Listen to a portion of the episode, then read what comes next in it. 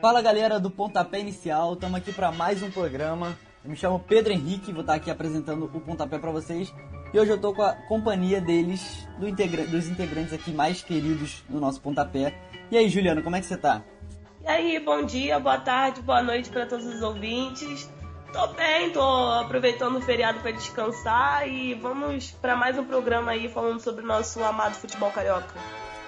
E aí, Grão, beleza? Vamos para mais esse programa. Fala aí, Pedrão. Fala aí, Juliana. Fala aí, querido ouvinte. Tudo certo, tudo ótimo. Feriado chegando, né? A gente vai aí se entupir de chocolate e falar um pouquinho mais sobre esse futebol carioca que, é, mal ou bem, empolgou a gente nesse meio de semana. Pois é, a Páscoa tá chegando, né? E a gente teve uma semana bem cheia aí com jogos de Libertadores, jogos de Sul-Americana. É, e então a gente vai ter com certeza muito aqui a discutir sobre os times cariocas. E para começar, vamos falar do Vasco da Gama.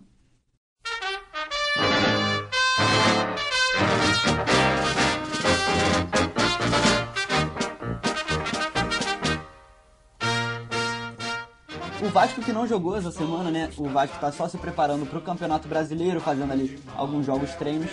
É, então ele ficou com essa semana livre. É, mas hoje, sexta-feira, o dia que a gente está gravando, dia 7 de abril, está marcando 99 anos da resposta histórica, do documento da resposta histórica do Vasco. O que, que é esse documento, né? É um documento que o Vasco enviou para a Associação Metropolitana de Esportes Atléticos, que é a AMEA, que a AMEA ela estava pedindo para o Vasco excluir 12 atletas do seu time, né? É, em grande maioria negros e de classes mais populares da sociedade. Então o Vasco enviou esse documento é, negando a, a, exclusão desses jogadores e, consequentemente, negando a participação na liga daquela época, do ano de 1924. É, então, ano que vem vai marcar o centenário e hoje, sexta-feira, 7 de abril, está marcando 99 anos. Ô Juliana, o que, que você enxerga, como é que você enxerga a importância dessa carta, né? Tanto pro, tanto pro futebol quanto para a sociedade, né? Não, não só também dessa carta, como do Vasco em si. Um clube que sempre foi famoso por suas lutas contra racismo e questões de igualdade. Não, com certeza. É um feito importantíssimo do Vasco. Eu acho que é uma história que deve, deveria ser contada, né? Eu já vi algumas pessoas que trabalham com futebol falando sobre futebol, falando que essa história deveria ser contada em escolas, na verdade, porque muitas pessoas têm essa coisa do ah, política e futebol não se misturam, uma coisa não tem nada a ver com a outra. Mas a gente vê que tem sim que as mazelas da sociedade elas são refletidas dentro do futebol e ainda mais se você pensar que foi uma luta antirracista lá, lá em 1924, sabe? Que era ainda mais difícil e pensar nesse documento, nessa resposta de o Vasco tinha sido campeão da segunda divisão do campeonato da MEA que existia na época, em 1923, com esses 12 jogadores. E aí, quando chegou em 1924, que era para eles jogarem a, a Série A, né, daquele campeonato, e aí eles decidiram excluir, porque como assim um clube pobre com jogadores pobres e negros vai vir bater de frente contra os times da elite. E eu acho que isso é uma resposta muito importante até para dar nos dias de hoje, né? Que passaram-se quase 100 anos e as pessoas ainda não não têm essa consciência, né, de respeitar o próximo. A gente ainda vê muito caso de racismo pela por aí dentro do futebol. É, eu lembro que o Pelé, quando ainda era vivo, chegou a dar uma entrevista no canal no YouTube que ele dizia que ele dá muita graça ao Vasco, porque se um, se ele é o Pelé, é porque alguém no passado lutou para que jogadores e pessoas como ele pudessem ocupar esse lugar. Então, é de extrema importância não apenas para o Vasco, para o futebol carioca, mas para o futebol como um todo. É, eu concordo com você, Juliana. Para mim, é, essa é uma história que pode ser considerada assim, é, ser dada em matérias escolares, né, na escola. Isso é, isso é história não só do esporte como da sociedade. Eu acho o Vasco assim um exemplo de clube no questão de lutas, seja na, seja na questão da história do clube na construção do, do São, de São Januário, né? É um clube que sempre foi ativo nessas causas sociais e acho muito importante ser um reflexo para os outros clubes brasileiros, né? É, se, se espelhar no Vasco nesse, nesse tipo de luta. O Vasco essa semana também lançou a segunda camisa para a temporada. Olha, eu achei uma bela camisa, a capa adora fazer uniforme bonito, cara. É, já fez aqueles uniformes é, camisa 3, que foi da temporada passada, preto com detalhes dourados, maravilhosos. E o que, que você achou desse uniforme, Grão? Uniforme 2 da temporada 2023. É, Pedro, você falou bem. Eu particularmente gosto da camisa do, das camisas do Vasco, tanto a camisa 1 quanto a camisa 2. Acho uma camisa bonita, camisa com a faixa preta. O escudo do Vasco também acho muito bonito. Mas falando mais sobre esse lançamento, é, foi nessa quinta-feira né, que o Vasco lançou essa camisa número 2, dia 6. E esse é o novo uniforme para a disputa dessa temporada 2023. Ele vai ser estreado no dia 15 de abril contra o Atlético Mineiro, no Mineirão, pela primeira rodada do Campeonato Brasileiro. E um dos detalhes dessa nova camisa é a frase que honra ser nas costas, perto da nuca. O centroavante Pedro Raul deu uma entrevista é, para a TV Globo e ele falou sobre essa frase, né? Ele disse que que honra ser diz muito sobre nós, sobre o que é jogar no Vasco. Uma honra para todos nós. Assim, é, que um pouco sobre, sobre essa, essa honra, né, essa raça que os jogadores do, do, do Vasco demonstram, é, carregar toda essa história que vocês acabaram de comentar, é motivo de orgulho para muito, muito jogador que passa por lá. E eles tentam refletir todo esse orgulho, toda essa honra dentro de campo, né? E você, querido ouvinte aí que é vascaíno, para você a camisa estará disponível para venda a partir do dia 14 de abril. Mas caso você seja sócio torcedor, você pode reservar ela com exclusividade nas lojas Gigante da Colina. A gente sabe, a gente tem aí um integrante que é vascaíno e deve com certeza adquirir essa camisa. Você, Pedrão, você pensa em adquirir uma camisa do Vasco para pôr aí no seu, no seu guarda-roupa? Olha... Olha, eu não acho a camisa do Vasco feia, não. Muito pelo contrário, eu acho maravilhosas, cara. Porém, né, como eu não sou torcedor do Vasco, talvez fique um pouco complicado para mim comprar, mas é, não deixo de admirar a beleza das camisas.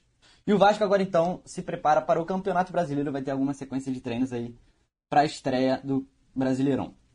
Mas saindo do Vasco agora, vamos falar do Botafogo.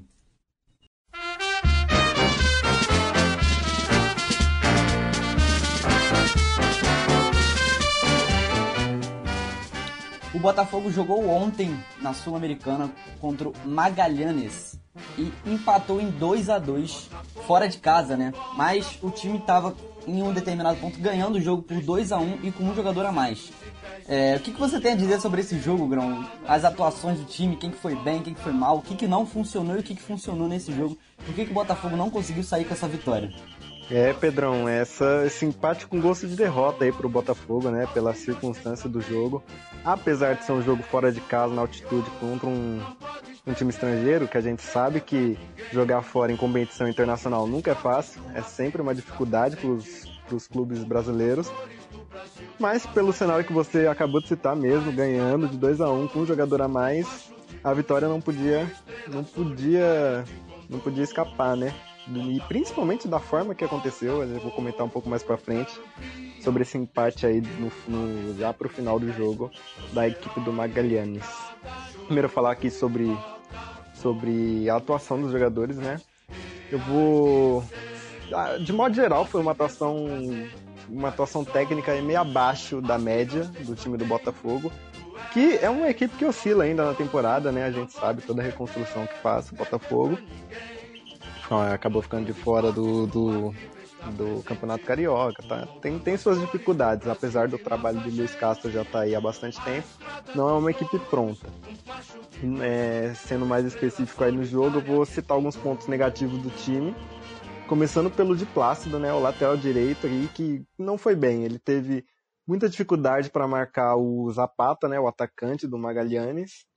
Ele acabou perdendo na corrida e não conseguiu afastar o perigo na, na origem do lance do primeiro gol do Magalhães. E na, na, na, frente ele não conseguiu contribuir muito, a pontaria no, nos cruzamentos não estava calibrada enfim, participou pouco e, e é, esse lance do, do gol do Magalhães acabou comprometendo o Botafogo. O segundo que eu vou citar aqui é o volante Gabriel Pires, que ele, ele participou do gol do, do Botafogo, né, do segundo gol, do gol do Eduardo. Mas assim, na minha opinião, ele participou sem querer. que ele tentou, é, foi no escanteio, né? Ele o, teve o cruzamento, ele tentou dominar com o peito, só que a bola veio muito forte, aí bateu e escapou dele. Só que caiu no pé do Eduardo e ele finalizou e fez o gol. E tirando essa participação dele nessa, com essa assistência aí, sabe-se lá se foi sem querer ou não, ele não, ele não acabou não dando a dinâmica desejada ao meio-campo do Botafogo, acabou não conseguindo fazer fluir o jogo do, do Botafogo, principalmente com quando ficou com um homem a mais. E ele também teve algumas chances de, de, de boas chances até de, de fazer gols para finalizar, mas ele acabou falhando. É, para encerrar os pontos negativos, acho que não tem como não citar o Tietê, que foi ele que vacilou no, no gol de empate do Magalhães, né? Na saída de bola ele tocou para trás, um passe fraco, uma saída, uma, um erro grotesco. O atacante do Magalhães se adiantou, recuperou a bola, deu uma caneta no, no Cuesta, que para mim vacilou no lance também. Ali era para ele ter feito a falta, não podia deixar continuar. Aí depois que ele passou pelo Cuesta, saiu cara a cara, tocou entre as pernas do goleiro e empatou o jogo. Então assim, o Tite não teve uma partida horrível durante, durante o jogo, mas esse, esse erro capital acaba marcando a atuação dele na partida. Já nos pontos positivos, não tivemos nada excepcional. Eu vou, começar pelo meio Eduardo, que manteve o bom nível das atuações recentes dele, ele vem, vem vivendo boa fase, e eu acho que ele já está aí cativando seu lugar como titular absoluto da equipe do Luiz Castro. Distribuiu ali bons passes, acertou travessão numa cobrança de falta e, e marcou o gol que eu comentei aqui. Também o Tiquinho Soares, claro, o artilheiro isolado da equipe no ano, mostrou novamente o faro de gol, aproveitando uma bobeira do goleiro. Ele marcou ali na marcação pressão, o goleiro dominou, demorou para tomar a decisão. Quando foi dar um chutão, o pé do Tiquinho Soares estava ali e bateu no pé dele, entrou no gol. Ele também foi importante durante o jogo para servir os companheiros e assim, de modo geral, não foi uma atuação boa da equipe do Botafogo. Mas, né, infelizmente aí a gente sabe que não é uma equipe que vai despontar e, e trazer atua atuações de encher os olhos durante essa temporada. É, o Botafogo tropeça, né? Era uma vitória que podia fazer muita diferença na frente no grupo. E o Luiz Castro é, foi alvo de muitas críticas depois desse jogo. A gente já teve alguns torcedores, alguns muitos torcedores nas redes sociais pedindo fora Castro. É, e você, Juliana, você acha que o, o Luiz Castro ainda tem que ter tempo para trabalhar, ele que já teve o ano passado completo? Ou você acha que já está na hora dele sair, que o Botafogo precisa trocar de áreas? Eu não vou me arriscar a dizer que tá na hora do Luiz Castro sair, de fato. É, ano passado ele começou a temporada também questionado, oscilando. No final, o Botafogo conseguiu essa vaga na Sul-Americana, mas eu, eu ainda acho que esse time do Botafogo pode mais.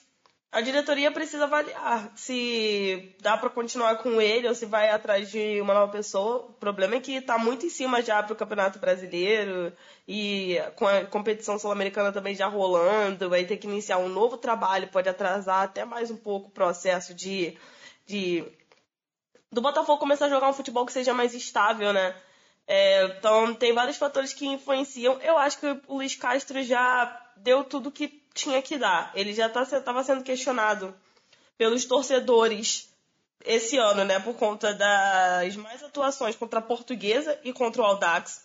Os torcedores não estavam satisfeitos. E ele ainda disse sobre o empate contra o empate na Sul-Americana. É, deveríamos ter ganho, mas não hipotecamos o nosso futuro.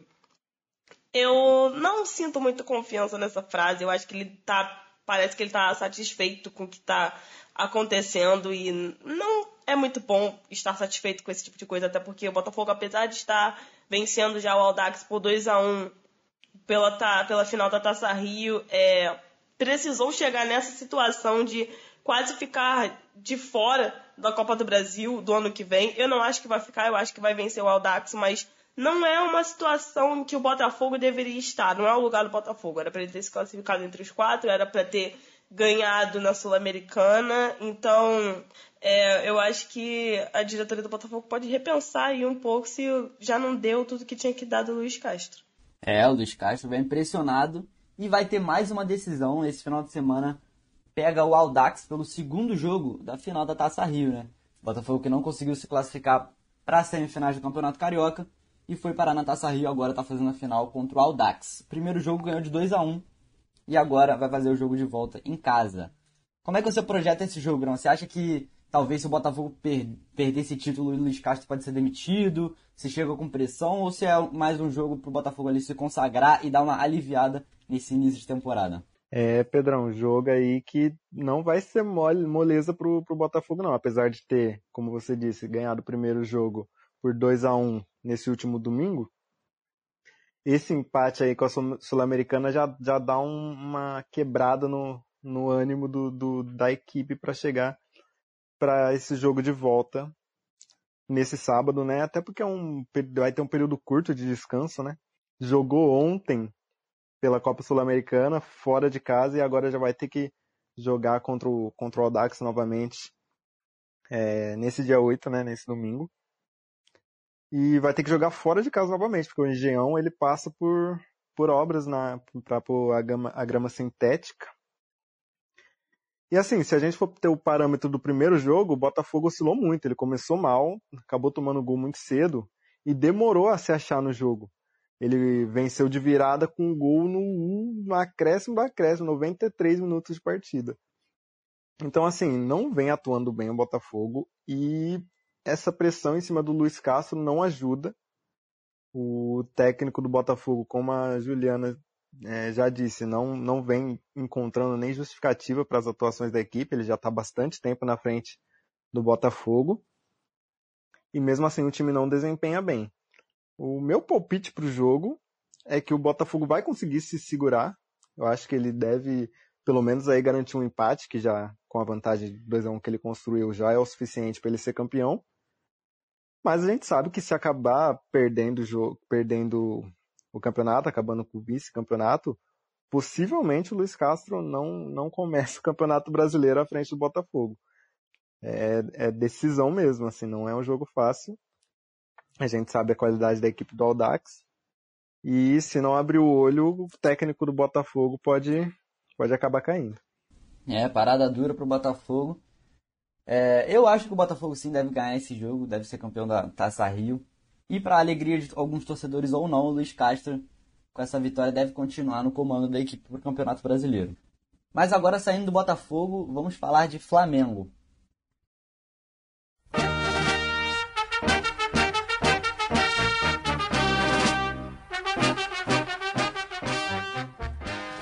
Flamengo estreou na Libertadores nessa quarta-feira, fora de casa contra o Alcas do Equador.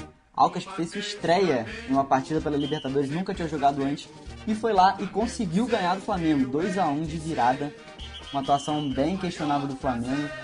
É, o Flamengo não conseguiu se encontrar, o primeiro tempo foi bem, mas no segundo tempo caiu de produção com o time reserva, né? Os reservas não conseguiram aguentar os 90 minutos em um bom nível e acabou tomando a virada. Juliano, eu queria que você é, me desse a sua opinião sobre esse esquema que o Vitor Pereira vem usando. Né? Ele é bem convicto que o Flamengo tem que jogar com uma linha de 5 na saída, com três zagueiros e dois alas. Chegou o Vitor Pereira com essa convicção e não tira por nada. Você, na sua opinião, alguma hora essa, essa convicção dele é, vai acabar dando frutos? Porque o Vitor Pereira com certeza é um cara bem renomado, até tem uma carreira muito consolidada, então ele sabe o que está fazendo. Ou já tá na hora também de o Vitor Pereira querer mudar esse esquema tático?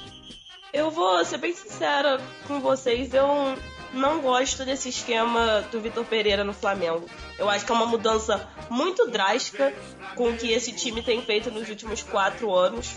Quatro anos, né? 2019, quatro anos, que sou de humana, gente, desculpa.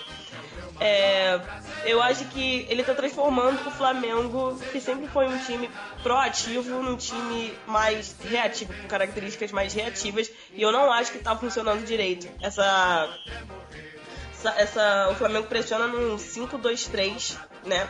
Com três zagueiros atrás, depois na hora de atacar ele usa os laterais como alas, bota o Gabi e o Pedro para dar primeiro combate, mas eu acho que como ele tem usado jogadores mais lentos na transição para tentar, quando tá no ataque, na transição para voltar para defender, não tá dando certo.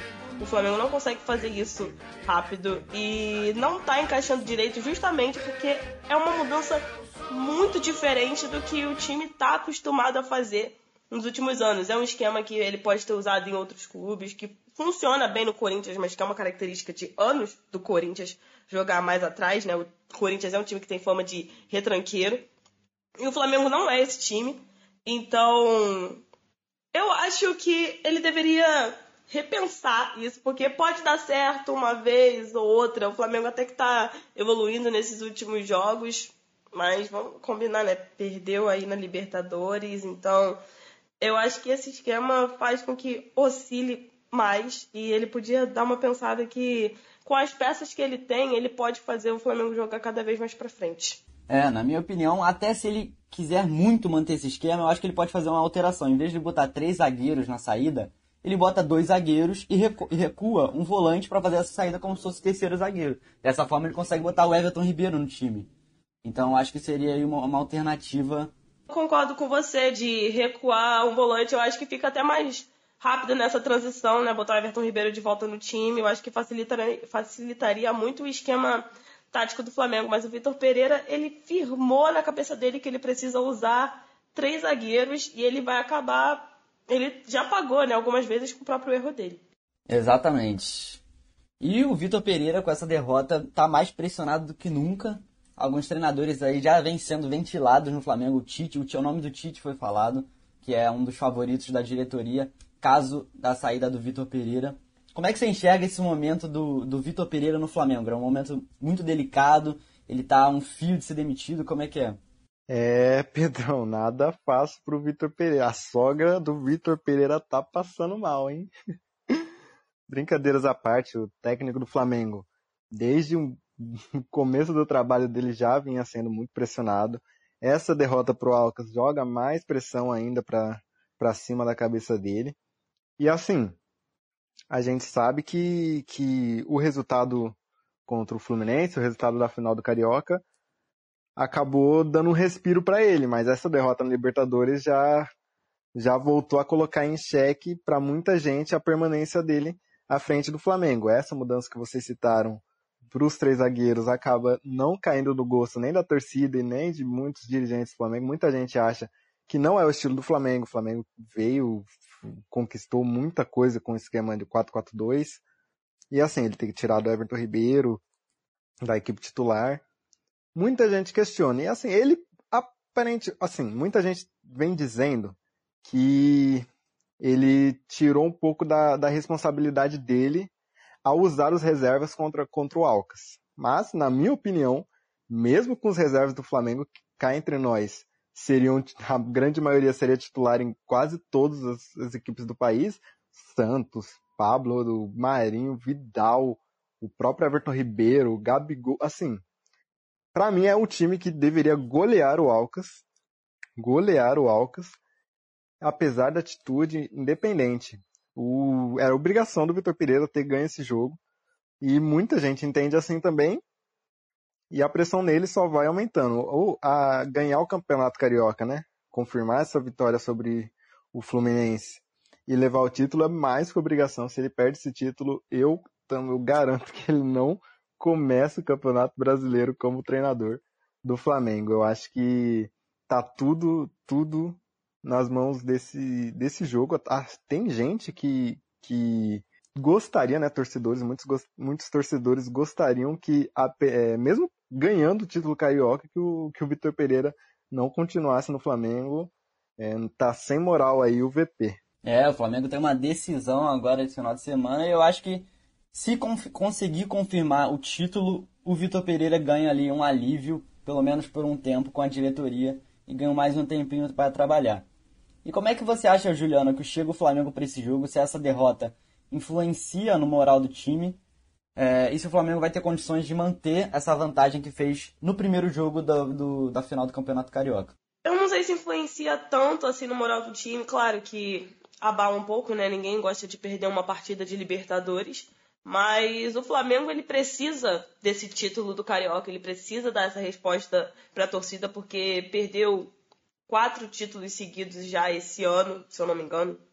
E já é um time que já está bem questionado, então assim, já tinha pressão nas costas do Flamengo e ganhou o primeiro jogo, então acho que dá para entrar um pouco mais tranquilo nesse, apesar da derrota na Libertadores, dá para entrar mais tranquilo, já está 2 a 0 Né? Dá para o Flamengo jogar com calma, não administrar, não apenas administrar o resultado, né, mas também partir para cima do Fluminense e tentar confirmar essa vitória, que é a resposta que é, precisa dar para voltar essa união, esse casamento entre Flamengo e torcida para voltar a ficar em paz. É, o Flamengo tem a vantagem, mas o Super Flu vem aí. Vamos agora falar do tricolor das Laranjeiras, vamos falar do Fluminense.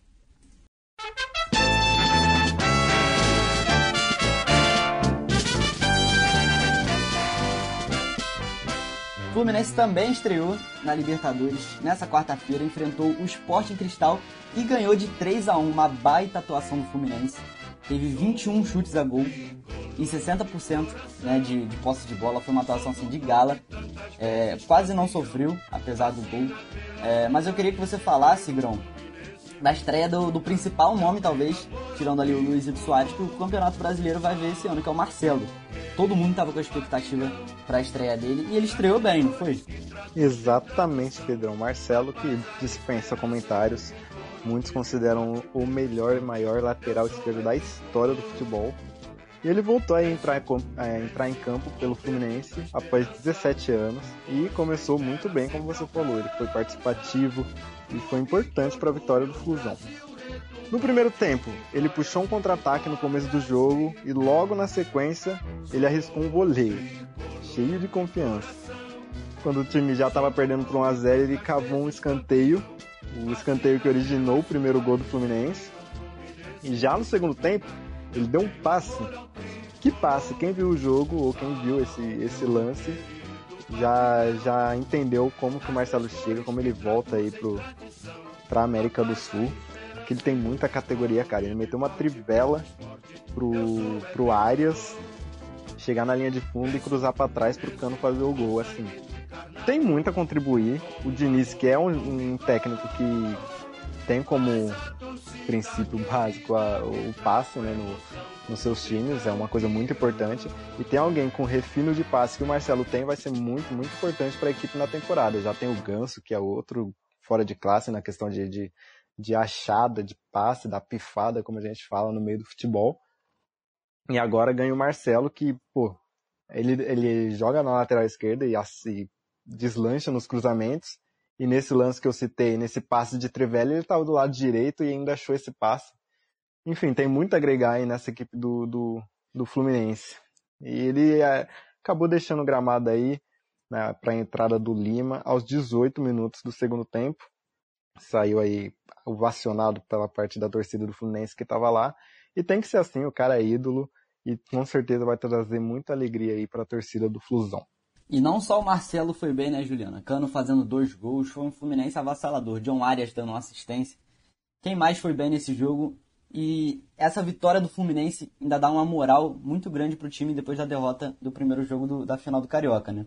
Com certeza, ainda mais uma vitória de virada, né? Eu acho que ganhar jogos de virada é sempre dar um ânimo a mais no time, porque mostra aquele poder de reação, né? E ainda mais o Fluminense que precisa virar o jogo contra o Flamengo. Então, já dá uma levantada na autoestima do time, né? No moral do time, né? Faz aquela questão, todo aquele trabalho psicológico que o Fluminense precisa entrar bem para conseguir tentar, né, conquistar esse título do Carioca. O Fluminense fez uma boa partida, tem um atacante matador, que é o artilheiro do Brasil né, até o momento, provavelmente vai ser até o fim da temporada, que é o Germancano.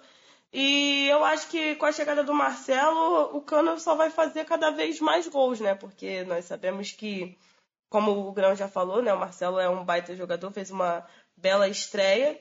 E eu acho que a gente pode aguardar um, um jogo muito bom nessa final do Carioca, né? Eu acho que os dois times vão entrar com muita vontade e que nem eu falei no palpite da semana passada, que eu falei que ia dar empate, não deu, né? Deu vitória do Flamengo, mas eu continuo achando que esse jogo que vai ser o jogo emocionante. Esse jogo vai ser uma emoção, vai ser um, belo domingo de Páscoa para alguma das torcidas, com emoção para todo o Brasil acompanhando o futebol. É, guarda esse palpite para daqui a pouco, Juliana.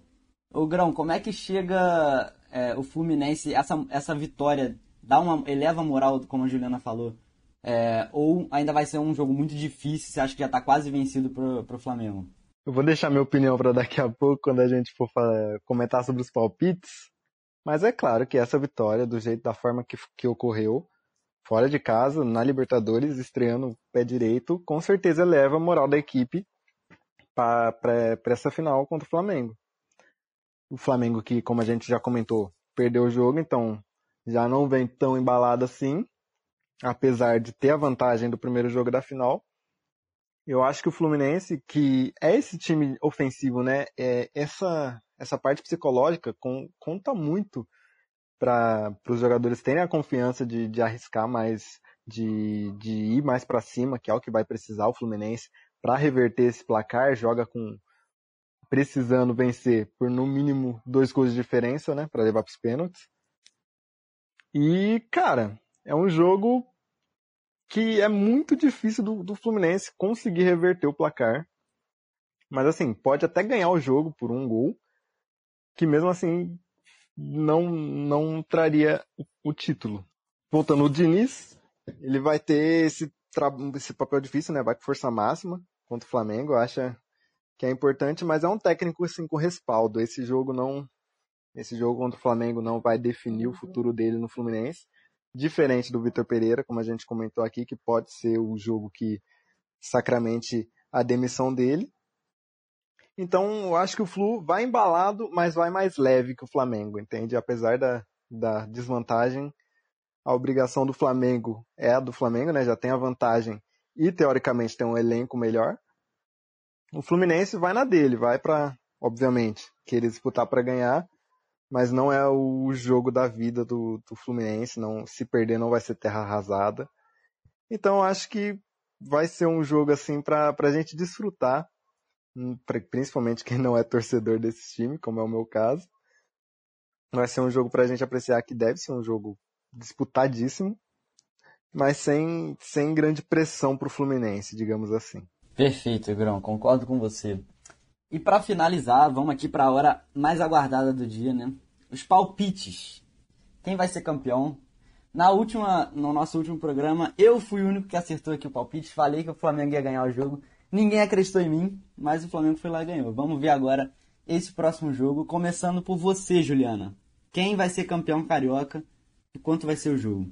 Putz, nesse quanto vai ser o jogo, tu me pegou. Acho que eu acho que o Flamengo vai ser o campeão carioca. Eu acho que vai dar 2 a 1, um. vai ser 2 a 1 um Flamengo.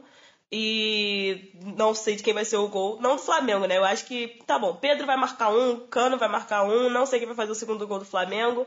Mas eu acho que o Flamengo vai ser o campeão carioca, vai dar essa resposta que precisa para a torcida, vai fazer esse desfecho feliz, entre algumas aspas, nesse início de temporada. Olha aí, amigo, você que gosta de fazer aquela betzinha, né? Segundo a Juliana, pode apostar ali um, um gol do Pedro, um gol do Cano, que tu vai sair com um lucrinho bom. E pra tu, Grão, quem vai ser o campeão carioca? E quanto vai ser esse jogo, né? Quem vai ser o vencedor também da partida? É, Pedrão, para mim o campeão já tá decidido. Para mim o Flamengo vai levar a taça. Agora, sobre o palpite do jogo, já é mais, bem mais confuso para mim. Eu não sei se não sei se o Fluminense pode ganhar, mesmo assim não ficar com a taça. O Flamengo pode, porventura, acabar levando. Por diversos fatores que a gente comentou aqui, quem chega embalado, quem chega pressionado. Eu vou ser um pouco mais radical aqui do que eu fui no último programa. Apostei no empate. Mas acho que esse jogo vai ser bem movimentado. Eu aposto num 3 a 2 pro Fluminense que apesar desse placar, apesar dessa vitória, ele não vai conseguir levantar a taça. Eu acho que o Cano vai meter um hat-trick aí na cabeça do Flamengo. Quem quiser, ó, a odd tá alta, mas eu boto fé no Cano, craque demais. Mas eu acho que o Flamengo leva e quem sabe o Vitor Pereira não tem um alívio aí para continuar à frente do Mengão. Olha, não sei não, se mesmo sendo campeão, perdendo esse jogo, o Vitor Pereira vai ter um alívio não, cara. Eu acho, inclusive, que o Flamengo vai ser campeão, mas o Fluminense pode até ganhar o jogo por um gol de diferença. Vai ser ali na, na sofrência. Mas vamos ver, né? Com certeza vai ser um jogaço. O Fluminense que vem embalado e o Flamengo que vem tambaleando. Vamos ver, vamos ver o que, que esse jogo nos proporciona. Mas é isso, ouvinte. Nosso pontapé vai ficando por aqui. É, agradeço a todo mundo que ouviu aqui a gente até o final. E é isso, espero que nosso domingo de Páscoa venha com um jogaço. E é isso, até mais, Juliana. Até mais, pessoal. Obrigado a todos os ouvintes que ficaram aqui até o final do programa e desejar uma boa Páscoa para todos vocês e espero que seu time se dê bem, né? Você que torce pro Flamengo, pro Fluminense. Boa sorte aí pro seu time na final do Carioca. É isso. Valeu, Grão. É isso, querido ouvinte. Valeu, Pedrão. Valeu, Juliana. Também desejo sorte aí aos torcedores. Só pra, pra puxar uma, uma, uma saideira aqui, Pedrão. Você, você é a favor da, da permanência do Vitor Pereira? Olha só. Não, não sou não, cara. Vitor Pereira, acho que no Flamengo já deu o que tinha que dar. Apesar de ser pouco tempo de trabalho, mas Flamengo ele tem que cair. Infelizmente aí, o nosso amigo que a, a sogrinha dele tá chamando ele lá em Portugal. Mas é isso, galera.